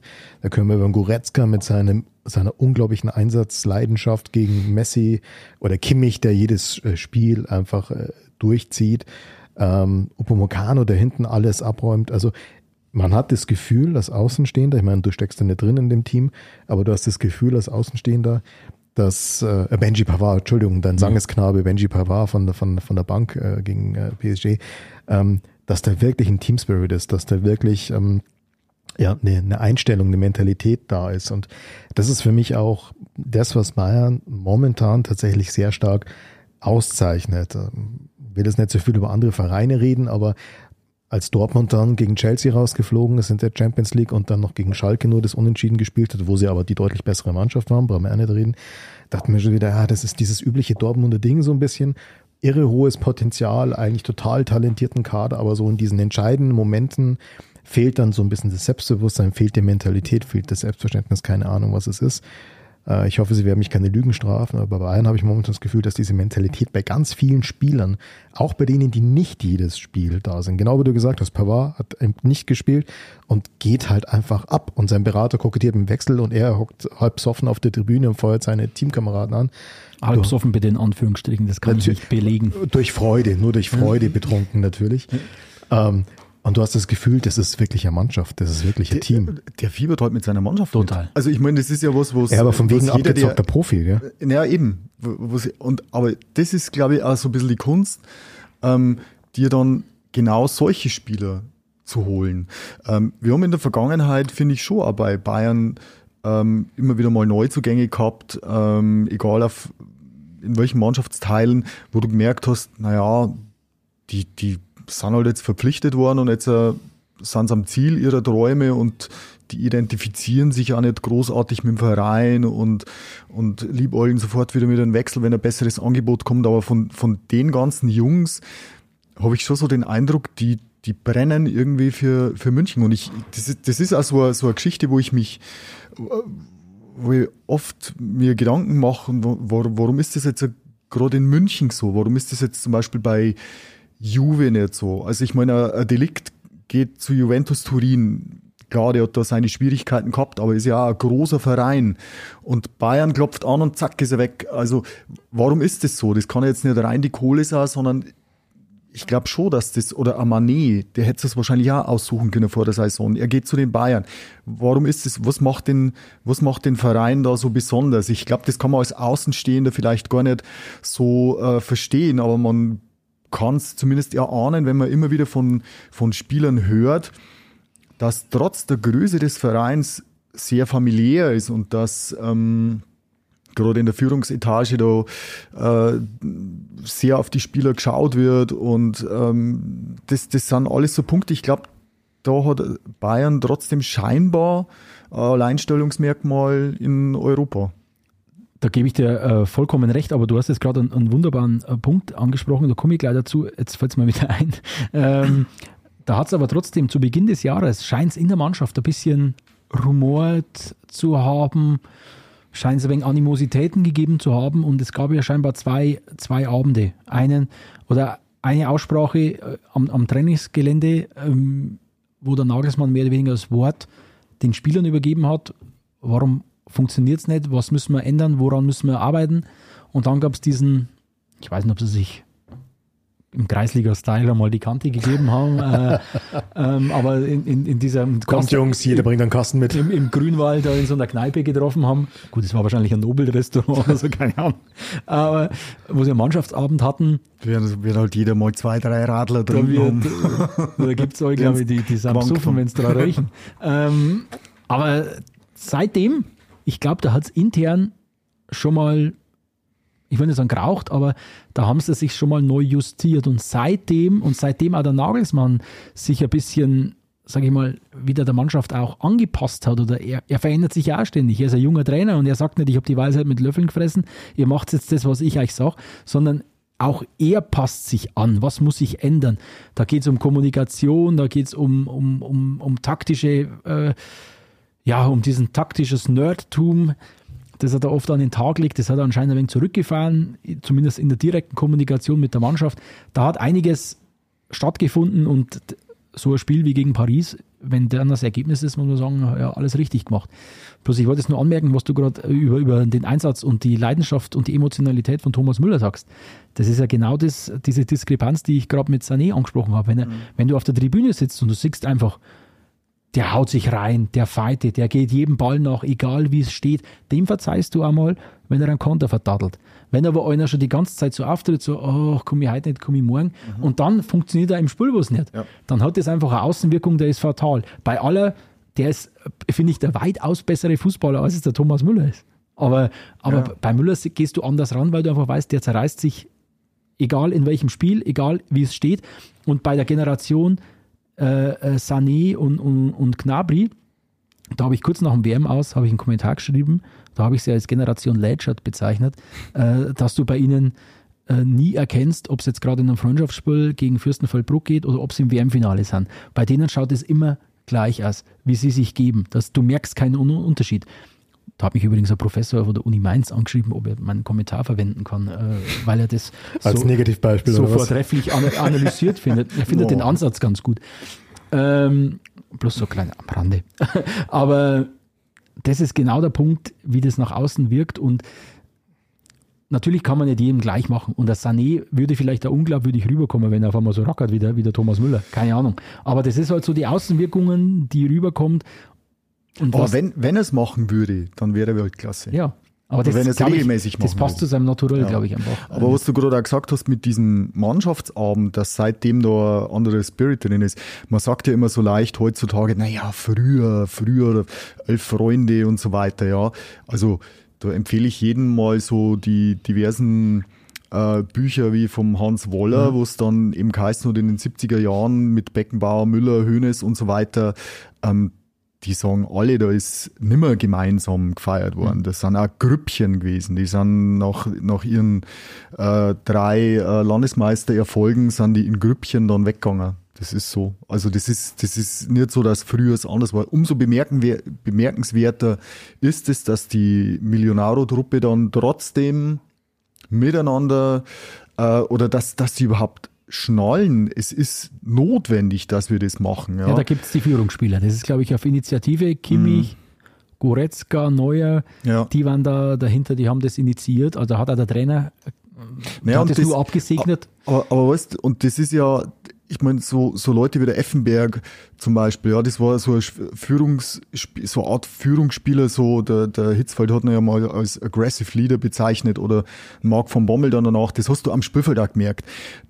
Also das war ja teilweise schon an, an der Grenze, ja. Ein Kimmich ist zahm im Vergleich, ja, aber trotzdem hat er im Hintergrund halt scheinbar seine Qualitäten. Auch Goretzka. Goretzka ist immer reflektiert bei Interviews. Ähm, dem, dem entlockst du eigentlich nie irgendeinen bösen Kommentar oder fast nie. Ähm, aber trotzdem scheinbar spinnen sie ihre positiven Fäden so im Hintergrund in der Mannschaft und halten die ganze Truppe beieinander. Und das ist gar nicht hoch genug einzuschätzen, dass das machen, ohne sich aber in den Vordergrund zu stellen. Ich glaube, ja, das sind natürlich auch Mentalitätsmonster, die du da ansprichst. Also äh, Goretzka, Kimmich, äh, Müller, das ist natürlich Wahnsinn. Wer überraschend auch im Mannschaftsrat sitzt, weil ich habe ich irgendwie nicht am Schirm gehabt, ist, ist Kingsley Coman. Also den hätte ich jetzt nicht so eingeschätzt, mhm. aber der hat gegen Paris, das, oh Gott, das habe ich fast vergessen, das habe ich ja fast, das habe ich in meinen Aufzeichnungen vergessen. Das war das erste Interview, das er auf Deutsch gegeben hat, das ich gehört habe. Also der hat sich da hingestellt, wirklich, man muss sich vorstellen, die kommen raus aus, aus, dieser, aus dieser Kabine, dann kommt als erstes, natürlich wie das heutzutage ist, die vereinseigenen Medien. Also die sind da schön getrennt. Da kommen die vereinseigenen Medien, dann kommt die sogenannte Ab Abteilung für Right Holders, also da kommen dann alle, die die UEFA-Rechte besitzen. Dann kommen die, die äh, Videoleute, Fernsehleute von äh, aus der ganzen Welt. Und ganz am Ende, irgendwann kommen die Schreiberlinge. Äh, wenn da ein Spieler durchgeht, dann musst du, wenn es blöd läuft, vier Interviews geben. Und der sagt dann irgendwann, das habe ich jetzt gerade da vorne schon erzählt, ja, habe ich nicht gehört. Ähm, und so weiter. Aber der Kingsley Coman, der hat sich da vor diese Kameras hingestellt und hat in, ja, ich will sagen, in sehr, sehr gutem Deutsch ein Interview gegeben. Und der scheint sich mannschaftsintern da auch im, im, im Ranking ein bisschen nach oben gearbeitet haben. Kaum siegst du Champions League Finale, äh, Siegtor kommst ja. ganz gut an im ja, Team. ich habe aber schon öfter mal von ihm äh, Interviews auf Deutsch gehört und ich finde auch, dass er sehr, sehr äh, gut spricht. Also im Vergleich zu diversen ja. französischen die alle. Linksaußen, ähm, Ach so. die jahrelang in München gespielt haben und trotzdem keinen unfallfreien Satz rausgebracht das haben. Das war also, äh, gut, Pavard spricht ja sowieso äh, gut Deutsch, aber auch vom Hernandez hast du das nie so gehört und in diesem mhm. Überschwang der Gefühle, Die sind dann einfach in der Mixzone rumgestanden wie, wie x-beliebige Leute, haben sich einen Scheißdreck um irgendwas geschert. Äh, Musiala ist gekommen, hat so eine Tasche in der Hand gehabt und jeder, was hast du da? Hast du, hast du da dein äh, Trikot von Messi dabei? Nee, das ist meine Aber Brezel. Sie werden ja verpflichtet, Deine Brezel. Das ist meine- das ist meine Brezel. Sie, sie werden ja verpflichtet ähm, zum Deutschunterricht. Also die haben ja, FC Bayern hat doch einen, einen Ja, ja, festen Deutschlehrer, der die Jungs dann unterrichtet. Ähm, ich, keine Ahnung, du hast jetzt gerade so ein bisschen abschätzig gesagt mit vereinseigenen Medien, aber ich finde zum Beispiel auch den Podcast vom FC Bayern, der auf der FC Bayern Seite ähm, äh, zu hören ist, finde ich schon sehr, sehr, sehr toll, weil da sind eben, werden solche Leute immer interviewt, zum Ja. Beispiel eben der Deutschlehrer, wo, wo du dann wahnsinnig äh, gute Einblicke kriegst. Ich, ich habe gestern zufälligerweise bin ich Runden joggen gegangen und habe mir das Interview mit Nagelsmann angehört. Das war ziemlich, ja, nachdem er für, für Bayern verpflichtet worden ist und fand ich sehr bemerkenswert seine Gedanken zum Fußball, zu ihm als Führungs äh, nicht Führungsspieler, sondern als, als äh, in, in der Führungsposition ähm, zu taktischen Überlegungen, ähm, auch zu, zu sich persönlich. Also es kommen da viele zu Wort, die dann auch über seinen enormen Ehrgeiz sprechen, der finde ich, wenn man so im Fernsehen mitverfolgt, gar nicht so rüberkommt, aber der mal wirklich brennen tagtäglich und das, das sind, also kann ich bloß empfehlen, das ist sehr interessant einmal zu hören. Das war nicht abschätzig gemeint, das ist einfach der Zeitgeist. Ich meine, Ja, ja. dass jetzt die, dass die abgetrennt nochmal stehen. Ich meine, wenn die bei allen anderen Journalisten stehen und da ihre Stimmen sammeln, ist okay, aber die sind nochmal vor den Rechteinhabern abgeschirmt und dann müssen die halt Rede und Antwort stehen. Und wenn es dann ganz hinten ankommt, dann haben sie halt oftmals nicht mehr die große Lust, außer man heißt Thomas Müller. Also der, der reißt dann hinten zum x-ten Mal auch nochmal seinen Joke. Äh, und Den auch- hat er eingeübt. ja, ja, der, den bringt er immer wieder mit einer Hingabe und also wirklich da, diese Stimmung, die da geherrscht hat, so hat man diese Bayern-Spiele, so erlebt man sie selten. Also die, Aber ich glaube, vielleicht, also ich bin, ich bin da voll bei dir und ich glaube, dass auch für uns als Fans, für uns als Zuschauer, sind auch diese Mentalitätsmonster, diese Zweikämpfer, diese, diese, das sind so Typen, mit denen kannst du dich einfach viel leichter identifizieren. Beim Sané geht's mir tendenziell genauso wie euch, den sehe ich auf dem Platz und denke mal, Gott, bitte, ähm, irgendjemand hat mal gesagt, lieg dich nicht wund. Was ich aber ganz spannend finde, ist, wenn du mal wirklich in die Statistiken reinschaust, jetzt zum Beispiel beim Augsburg-Spiel, ich habe es mir mal angeschaut. war top. Ja, äh, im Vergleich zu dem gefeierten, zu Recht gefeierten Berisha. Aber das, da muss man sich die Statistiken mal anschauen. Sané hat eine höhere Laufleistung gehabt als der, hat mehr Sprints Wie viele. Kilometer? 10,7 zu 9,9. Ist Hat- okay. Hat mehr Sprints angezogen als Berisha, hat einen höheren Topspeed, hat fast viermal so viele Ballkontakte gehabt, hat äh, sechsmal so viele Pässe gespielt, äh, hat z- 12 zu 1 erfolgreiche Dribblings gemacht und hatte Zweikampfquote von 62 Prozent, Berisha 50 Prozent. Verstehst du mich falsch? Berisha, auch für einen Stürmer, sind es super Quoten, was der da hat. Aber der Sané hat in quasi jeder Disziplin steht er deutlich besser da als der Berisha bis auf Tore. Da hat er nur eins und der Berisha zwei. Ja gut, er hat aber auch noch eins. äh, Er hat auch noch eins, eins vorbereitet, das glaub kommt da dazu. Und das ist das, wo ich mich dann immer selber so ein bisschen äh, ja, zurechtweisen muss, wo man denkt, ja, ich finde, das schaut immer so ein bisschen wundgelegen aus. Und dann schaust du die Zahlen und denkst dir, boah, Ja, aber die, die Inkonstanz macht's doch. Wenn Mhm, der mal genau. über einen gewissen Zeitraum diese Leistung abrufen würde, Ja, aber- nicht einmal gegen Augsburg, okay, da glänzt er. Ich erwarte dann einmal, äh, wenn er den spielen darf, dann äh, äh, gegen Dortmund, gegen, was weiß ich, im Pokal dann gegen Freiburg oder in der, im Viertelfinale der Champions League. Da Genau. erwarte ich mir dann diesen Sané, Ja. der dieser, wie sagt man, dieser, dieser Game Changer ist. Ja, warten wir es ab. Äh, Ich wollte sagen, ich selber muss mich da immer so ein bisschen an der Nase fassen und mir denken, na, du, darfst da nicht so unfair sein, weil das, nur weil einer quasi von der Körpersprache nicht so ist, wie man sich das erwartet als Fan, und er trotzdem ein Hammerspiel macht mit einem Tor, mit einer Torvorlage, mit einer irren Zweikampfquote, mit irre vielen Dribblings, vielen Pässen und so weiter. Ja, seine Körpersprache mag nicht, mag nicht das Gelbe vom Ei sein, aber am Ende des Tages geht es hier um Punkte. Ja, eben. für, also- die, für die kann er nichts. Also mir persönlich hat tatsächlich geholfen, dass ich mir gesagt habe, okay, sein ganzer Bewegungsablauf, der, der ja eigentlich sehr rund ausschaut und der aber auf der anderen Seite auch wieder sehr lässig ausschaut. Für den kann er ja nichts. Also das ist ja, jeder bewegt sich so. Ich meine, der Horst Rubesch und der Dieter Hönes, ähm, ältere Zuhörer werden sie noch kennen, äh, die haben Die waren die Prototypen des hölzernen Fußballers, ja. Da hast du gedacht, mein Gott, wie kann, wie können die Bundesliga spielen und dann waren sie auch noch in der Nationalmannschaft, wo du denkst, oh Gott, wie gibt's, wie gibt's es? Aber die, die Nationaltrainer waren ja damals auch keine Blinden. Die haben ja auch gesehen, was, was die können und was sie nicht können. Wobei also sich der Fußball gewisse, echt weiterentwickelt hat seitdem, musst du ja sagen. Nee, natürlich, na, aber, aber ich glaube, und andersrum ist im, bei einem Sané vielleicht einfach so, dass er extrem lässig ausschaut in seinem Bewegungsablauf, aber ich sag jetzt mal, er würde nicht bei Bayern spielen, wenn er, wenn er von der Qualität her oder wenn, wenn Nagelsmann und sein Trainerteam von ihm nicht überzeugt wäre. Wie lange ist er jetzt bei den Bayern? Drei, drei dritte Saison oder so? Ähm, dann, dann würden sie ihn, glaube ich, eher wieder verkaufen. Man darf nicht den Fehler machen, seine Körpersprache, für die er einfach nichts kann, für sein Naturell. So ist er einfach. Äh, daran Das- das seine, seine, genau seine das. sportliche Leistung äh, zu bemessen. Wo ich ein Problem habe, das ist, wo ich gerade aus Paris, äh, von dem Paris-Spiel geschildert habe, wenn er dann extrem lässig zu spät kommt, das geht nicht. Mhm. Wenn ich auf der Bank sitze und alle anderen Ersatzspieler er absolvieren dieses Programm, Ja, ja. weiß ich nicht. Hat er eine Physiomaßnahme gehabt? Keine Ahnung. das weiß ist, ich das nicht wissen wir ja nicht. Weiß ich nicht. Aber dann da rauskommen und dann wegen so lässig nur wegen hin und her, das, da provoziert er aber dann auch genau diese Kritik. Äh, Hat provoziert Kritik. Wunderbare Überleitung. Ein Thema gibt's noch, auf das ich dich ansprechen wollte. Salihamidzic, nee. Na, d- Lo- Lob und Preis auf äh, Hassan haben wir schon ausgeschüttet heute.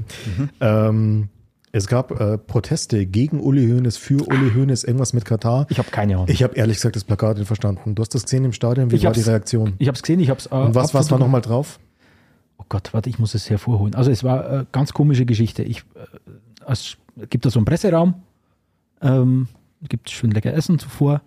Äh, Da schaut's aus. Und uns erzählt, er geht arbeiten. Ja, ja, und nee, ich bin relativ, hab den relativ zeitnah verlassen, weil an diesem äh, äh, Dienstag wirklich die Hölle los war. Also es waren so viele Journalisten aus aller Welt, das kann man sich nicht vorstellen. Und die Häppchen waren nicht nach dem Geschmack vom Herrn Leb. Äh, Doch, doch, die waren exquisit Stell dir vor, sogar. die Bratwürstel waren nimmer heiß. Da gibt's doch kein Bratwürstel, bitte. Also, Vom Uli nicht? Nein, Nicht? also da ist wirklich äh, äh, Sterneküche, Entschuldigung.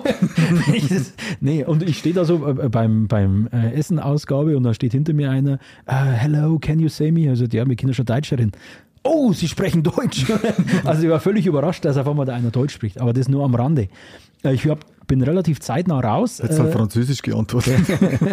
Mais bien sûr. äh, le, le manger äh, très bien. Und dann bin ich raus, äh, relativ zeitnah und schon äh, eine Stunde vor Spielbeginn prangte da dieses Riesenplakat äh, bei der Südkurve. Ich hole sie mir gerade, ich muss jetzt wieder Französisch äh, sprechen. Darauf äh, stand, also er war zu sehen, erstmal, der Stinkefinger zeigende Uli Hoeneß mit einem rot-weißen Bayernschal und einem Schlachter, einem blutverschmierten Schlachtermesser der scheinbar soeben einen Arm durchtrennt hatte, der äh, zerteilt war, mit beiden Knochen gebrochen, also sehr de detailgetreu. Und da haben sich viele Mühe gegeben. Und auf diesem Arm stand äh, Qatar Airways und das Wappen von äh, Paris Saint-Germain. Und dann stand da drauf, Notre Boucher abat le bras long du Qatar. Also war ganz lustig, alle Journalisten sitzen auf einmal da und googeln alle, gehen mal Französisch ein, was heißt es?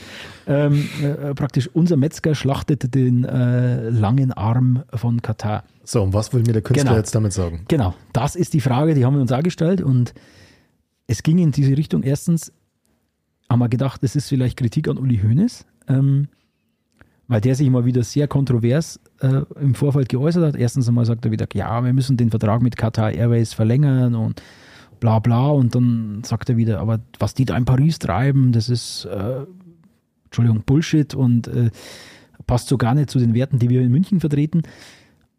Aber es war dann trotzdem, äh, glaube ich, äh, Kritik am, am Katar-Sponsoring, an sich eben an diesen Machenschaften von Katar bei Paris Saint-Germain und bei auch beim FC Bayern. Hintergrund, der Vertrag mit Qatar Airways läuft am Saisonende aus. Es wird derzeit gerungen oder vielleicht auch nicht, ob man diesen Vertrag äh, verlängert. Die Fanszene, die, die aktive Fanszene des FC Bayern ist also extrem äh, dagegen, dass man Geld aus, aus, aus dem aus Katar nimmt in München.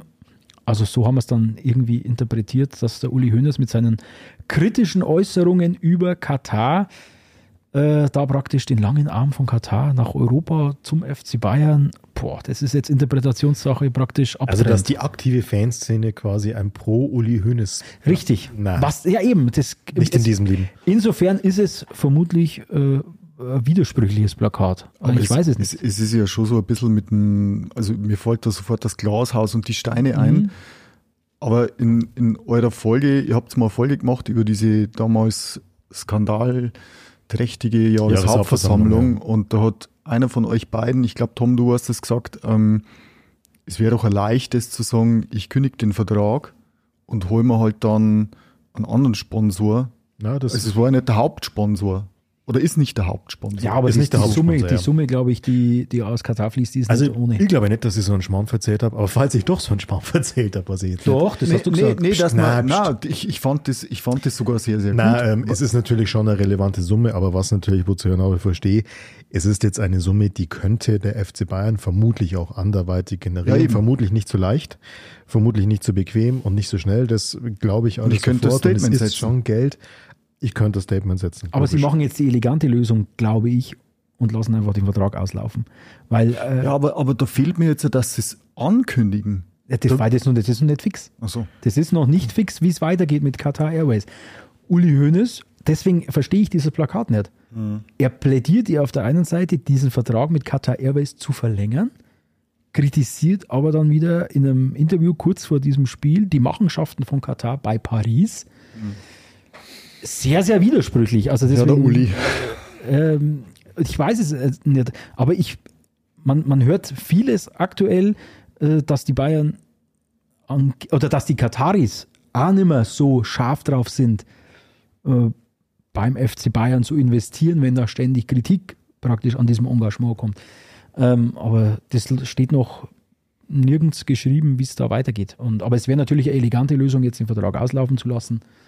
Äh, dann Ja. wahrt man gegenüber der Qatar Airways irgendwie das Gesicht, falls man die mal wieder. Man bleibt quasi ein, ein solider Geschäftspartner, muss man ja sagen, ist ja auch wichtig, wenn es um solche Genau, Summen und die geht. eigenen Fans sind beruhigt, außer Genau. man äh, holt sich dann Saudi-Arabien ins Boot oder so. Aber ich muss ganz ehrlich sagen, also ich fänd's, ich fänd's aber trotzdem viel, viel besser, wenn's diese Sache offensiv angehen würden, der FC Bayern, und, und würden da ein Statement setzen. Also ich, ich weiß nicht, die ganze, alles das, was sie sich auf die Fahnen schreiben, die Bayern-Verantwortlichen, da könnten schon absolute Pluspunkte sammeln, wenn's da, ähm, wenn wenn's die absägen. Ganz, ganz offen und ganz bewusst. Also wenn irgendjemand da draußen eine Interpretation dieses blutrünstigen Plakats anzubieten hat, der uns hilft, das irgendwie, Podcast.onetz.de. Richtig, Schreibt uns eine wollte ich Mail. sagen. Podcast.onetz.de. also meiner Meinung nach ist dieses Plakat schizophren, um so mal so Im zu sagen. Idealfall klingelt jetzt gleich das Telefon, wie beim Doppelpass und der Uli H. Punkt ist am Telefon. Ja, Uli H. Ja, aber der wird uns nicht zuhören. Vor allem, weil wir nicht live sind. Und weil das der Podcast ist und kein Fax. Genau. Ich schicke ihm mal ein Fax. Äh, der, der Max Ost wird uns schon die, die Faxnummer geben. äh, So, mit Blick auf die Uhr nur noch eine weitere Frage, vielleicht auch zum Abschluss. Ähm, Cancelo. Wie seht ihr den? Ich meine, gegen Augsburg warst du, glaube ich, sehr angetan, Ja. Stefan. Ja, war, war stark. Also ich, ich muss sagen, ich habe ähm, viele oder seine Einsätze jetzt äh, bis auf Augsburg da in wirklich im Stadion dann halt ähm, komplett gesehen, aber vorher habe ich halt immer die Ausschnitte gesehen und ich bisher, muss ich ganz ehrlich sagen, hat er mich eigentlich komplett überzeugt. Das allererste Spiel, helft's mir, das war Champions League? Na, was war? All- Sein allererstes Spiel, wo er gleich ein Tor vorbereitet hat. Die Flanke auf dem Mainz Pokal, kann es sein? Schuppo, ja, das, das kann sein. Auf jeden Fall auch hervorragend gespielt. Er hat bisher eigentlich immer, wenn er eingesetzt worden ist, hervorragend gespielt. Ich habe dann, war sehr irritiert an den Aussagen, dass er nicht ins System Nagelsmann passt, wo man denkt, hä, die müssen doch den Spieler vorher anschauen, bevor sie ihn verpflichten.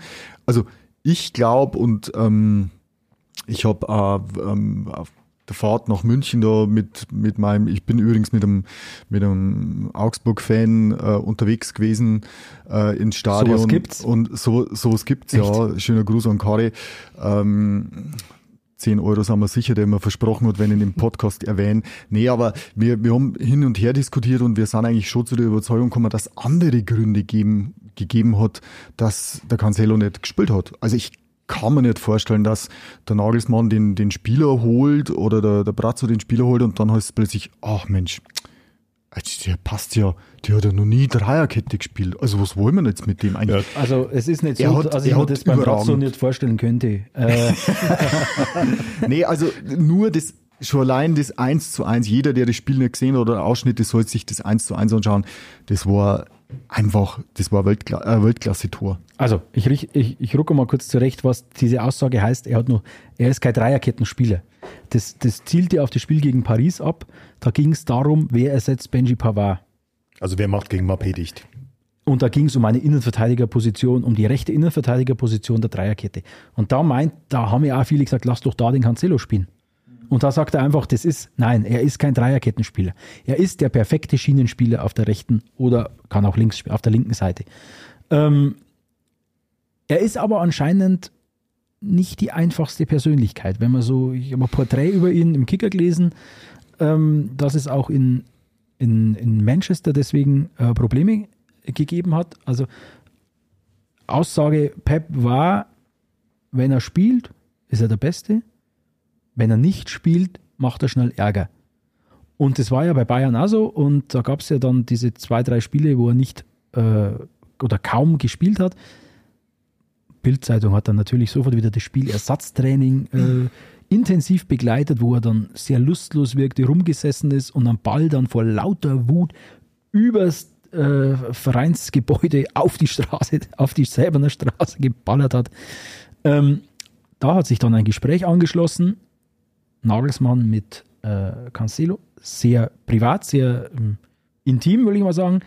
Sie, sie trennen, also sie, die beiden vereint äh, äh, persönliches Schicksal. Beide haben früh in ihrem Leben äh, Elternteil verloren. Und da haben sie scheinbar eine Basis gefunden. Seitdem auf jeden Fall, schon als er gegen Paris reingekommen ist, hat der Cancelo richtig gut gewirkt, hat er das 2-0 durch durch einen äh, Gnabry vorbereitet und gegen Augsburg war er wieder der Cancelo, wo ich sage, boah, Granatenspieler, ehrlich. Aber das Problem liegt bei mir, wie geht es denn im Sommer weiter? Geht er zurück zu Manchester? Machen die Bayern eine neue, eine neue Baustelle wieder auf? Wenn der Cancelo, der ist ja nur geliehen, ohne Kaufoption. Man munkelt, dass der Marktwert bei 70 Millionen liegen würde, dass man mit Verhandlungen vielleicht in Richtung 50 äh, käme. Da muss man entscheiden, investiere ich in diesen Spieler, der Anlagen, Anlagen, 29 ist. Anlagen hat, Weltklasse zu sein, der für mich der weltbeste Rechtsschienenspieler ist, den es gibt. Ähm, da gibt es einen Achraf Hakimi vielleicht bei, bei Paris noch, aber der ist mir viel zu. den Herrn Coman vergisst da. Der, den, den, den sehe ich ein wenig anders. Also, Den siehst du als Flügelstürmer. ja, oder? aber der kann diese Position im ausspielen und das wird ihm zum Verhängnis. Ja. Dass das mit, mit Davis links und Coman äh, rechts wunderbar funktioniert hat. Also, Aber jetzt mal eine taktische Frage stellen Ja. an Fußballprofessor Leb. Ähm, Professor Doktor. Profe Entschuldigung. Ähm, die Bayern haben in der Hinrunde eigentlich immer mit Viererkette gespielt, richtig? ja, Der, der Wechsel auf die Dreierkette ist ja jetzt erst die letzten Spiele erfolgt. richtig. Kann es sein, dass ähm, der Cancelo im Gedanken daran, dass das so weitergeht, verpflichtet worden ist, weil er wäre ja, also der Pavard hat ja immer diesen, diese, diese rechte Position in der Viererkette gespielt und eben der Masraoui dann auch. Ähm, Der kommt auch noch. Ja. Comdano ist ja auch gegen Augsburg eingewechselt worden. Ähm, und für diese Position wäre ja der Cancelo ideal gewesen, Perfekt. perfekt gewesen. So, jetzt ist, hat sich aber herausgestellt, dass die Dreierkette halt fürs Bayern-Spiel perfekt ist und ähm, jetzt ist so ein bisschen sein, dadurch sein Stern untergegangen. Also er, er äh, ich glaube nämlich auch, dass wenn, wenn jetzt irgendein entscheidendes Spiel ist, dass der Nagelsmann definitiv einen Coman auf dieser Position aufstellen wird. Ich formuliere es sogar andersrum. Ähm, die Dreierkette passt noch besser zu seinem Spielstil als die Viererkette. Zum, zum Cancelo. Okay. Weil er da noch eine defensive Absicherung mit dem rechten Innenverteidiger äh, hinter sich hat und er seine Qualitäten ganz klar im Offensivspiel hat. Deswegen, also das ist halt einfach ein Luxusproblem. Wenn du Coman, Cancelo, wenn du da auswählen darfst, wer spielt die rechte Schiene, ja, puh, Also äh, viel Erfolg an den Gegner, wer das bremsen will. Aber auf deine Eingangsfrage zurück, ich finde, dass er fanta- fantastisch Richtig. gespielt hat. Jedes Mal, wenn er am Ball war, das war eine Augenweide zu sehen. Achtung, Schlusswort. Schlusswort. Wenn, wenn die Bayern wirklich im Sommer Cancelo verpflichten, für wie viele Millionen auch immer, dann nehme ich meine Kritik an Hasan Salihamidzic, nehme ich sie zurück. Äh, Brazzo, du hast das gehört? Go. dann nehme ich sie zurück, weil dann hat es nichts mehr von dieser Flickschusterei, die ich den Bayern vorwerfe, dass du einen Torwart holst, wo du nicht weißt, was ist in einem halben Jahr, wie schaut es dann aus, dass du einen Spieler leist, der dann im halben Jahr wieder weg ist, du wieder neue brauchst, dass du einen Innenverteidiger holst, den du eigentlich gar nicht brauchst und dann im, Winter, im Sommer eigentlich wieder genau da stehst, wo du im Winter warst. Wenn sie allerdings einen Cancelo verpflichten, nehme ich alles zurück und sage, Hut ab, äh, besser Aber, geht's nicht. äh, Mal trotzdem mal dazwischen grätschen. Ähm, dass der Cancelo überhaupt auf den Markt geschmissen worden Das ist. war Zufall. Das, das war eben, das war Zufall. Aber Und- das war einer der ersten Spieler, der mit dem Pep nicht klar kam. Ja, nee, nee, aber ich will auf was anderes raus. Ganz egal, ob ich den verpflichten will, ähm, fest verpflichten will nach der Saison, habe ich nicht sogar die Verpflichtung, den auszuleihen, wenn ich ihn ausleihen kann, um die Mannschaft in dieser Saison nur zu verstärken. Selbst, also äh, helft's mal schnell auf die Sprünge, äh, Mittelfeldspieler FC Liverpool dann zu Barca gewechselt und nicht drankommen, dann war er kurz vor Bayern. Coutinho. Ja, Coutinho, genau. Vom Coutinho war es ja ähnlich. Also, dass die den Coutinho verpflichten, die Chancen waren damals relativ gering, aber er war halt einfach eine, eine, eine Weltklasse-Alternative in dieser Restsaison. Und ich glaube, so muss den Cancelo, also ich sage jetzt mal so, einen 29-Jährigen für 80 Millionen fest zu verpflichten, fände ich dann ehrlich gesagt, also da müsste schon extrem Ja, aber jetzt lass- überzeugen. Da, da, jetzt- muss, da muss der Preis schon runter. Aber Also- jetzt lasst ihn sich mal festspielen, lasst ihn auch in der Mannschaft einigermaßen ankommen. Ich meine, der hat ja noch ein paar Spiele, wo er sich zeigen kann, wo Ja, er sich, wo er sich äh, durchaus bewerben kann um gut, eine die- Festanstellung und dann schauen wir weiter. Die Bayern haben ja bewiesen, dass sie für Verteidiger einmal 70, 80 Millionen ausgeben, wenn sie ihnen weiterhelfen. Und also ich, ich finde, ich fände schon, wenn der Preis stimmt, also 29 Jahre gebe ich dir recht, 70 Millionen, äh, würde ich sagen, äh, eher, eher nie. Ähm, wenn es runtergeht, sagen wir mal in Richtung, was weiß ich, äh, ja wurscht, 50, auch 50 Millionen sind irre. Aber wenn es annehmbarer Preis ist, würde ich den Cancelo verpflichten. Mich würde jetzt bloß mal interessieren, gehen wir mal davon aus, der geht wieder zurück zu Man City. Also Bayern Ja. zieht die Option nicht. Was Na, Bayern hat keine Option. Sie müssten ihn kaufen. Sie müssen, Die, muss, die müssen verhandeln, wenn sie also ihn wollen. Okay, anders formuliert, sie kaufen ihn nicht, er geht zu Man City zurück. Der hat ja scheinbar unterm Guardiola keine Zukunft. Was passiert dann? Also welcher Verein ist denn bereit, für den Kerl so viel Geld zu bezahlen? Ist- Real ist- Madrid, Paris Ja, Saint-Germain. ist das wirklich so? Ja. Und warum haben die den dann jetzt schon ausgeliehen? jetzt? Real Madrid hätte ihn holen können. Okay. Die haben sich dagegen entschieden. Oder ich wollte jetzt auf was anderes raus. Wenn, wenn Bayern nicht zugreift und ähm, Pep will dann nicht mehr, sinkt dann nicht automatisch der Preis oder glaubst du wirklich, es, es gibt andere Vereine, die dann für einen 29-Jährigen die 80 Der Millionen Tisch Markt ist so irre. Zum, zum, zum, zum Schluss kommt auch noch Newcastle United um die Ecke, Ah, okay. die sich jetzt wahrscheinlich für die Champions League qualifizieren. Äh, und die haben ja noch Mhm. Ja. mehr Kohle als äh, Paris im, im Rücken. Also die zahlen für den, er, was weiß 70, er kriegt 150. Ich will ihn nehmen ihn. Äh, das machen die. Aber Mhm. äh, solche Irre gibt es auf dem Markt. Aber und dann, jetzt machen wir Schluss, ich will keine Antwort mehr. Wenn du jetzt gerade sagst, 29 Jahre, 70, 80 Millionen zu viel, dann darf Bayern aber einen Harry Kane auch nicht verpflichten. Ja, aber glaubst du, sie müssen. Keine Antwort, reden wir das nächste Mal weiter. Cliffhanger. Cliffhanger. Bis zur nächsten Folge. Fieses Ding. Servus, danke euch. Ciao. Ciao, ciao.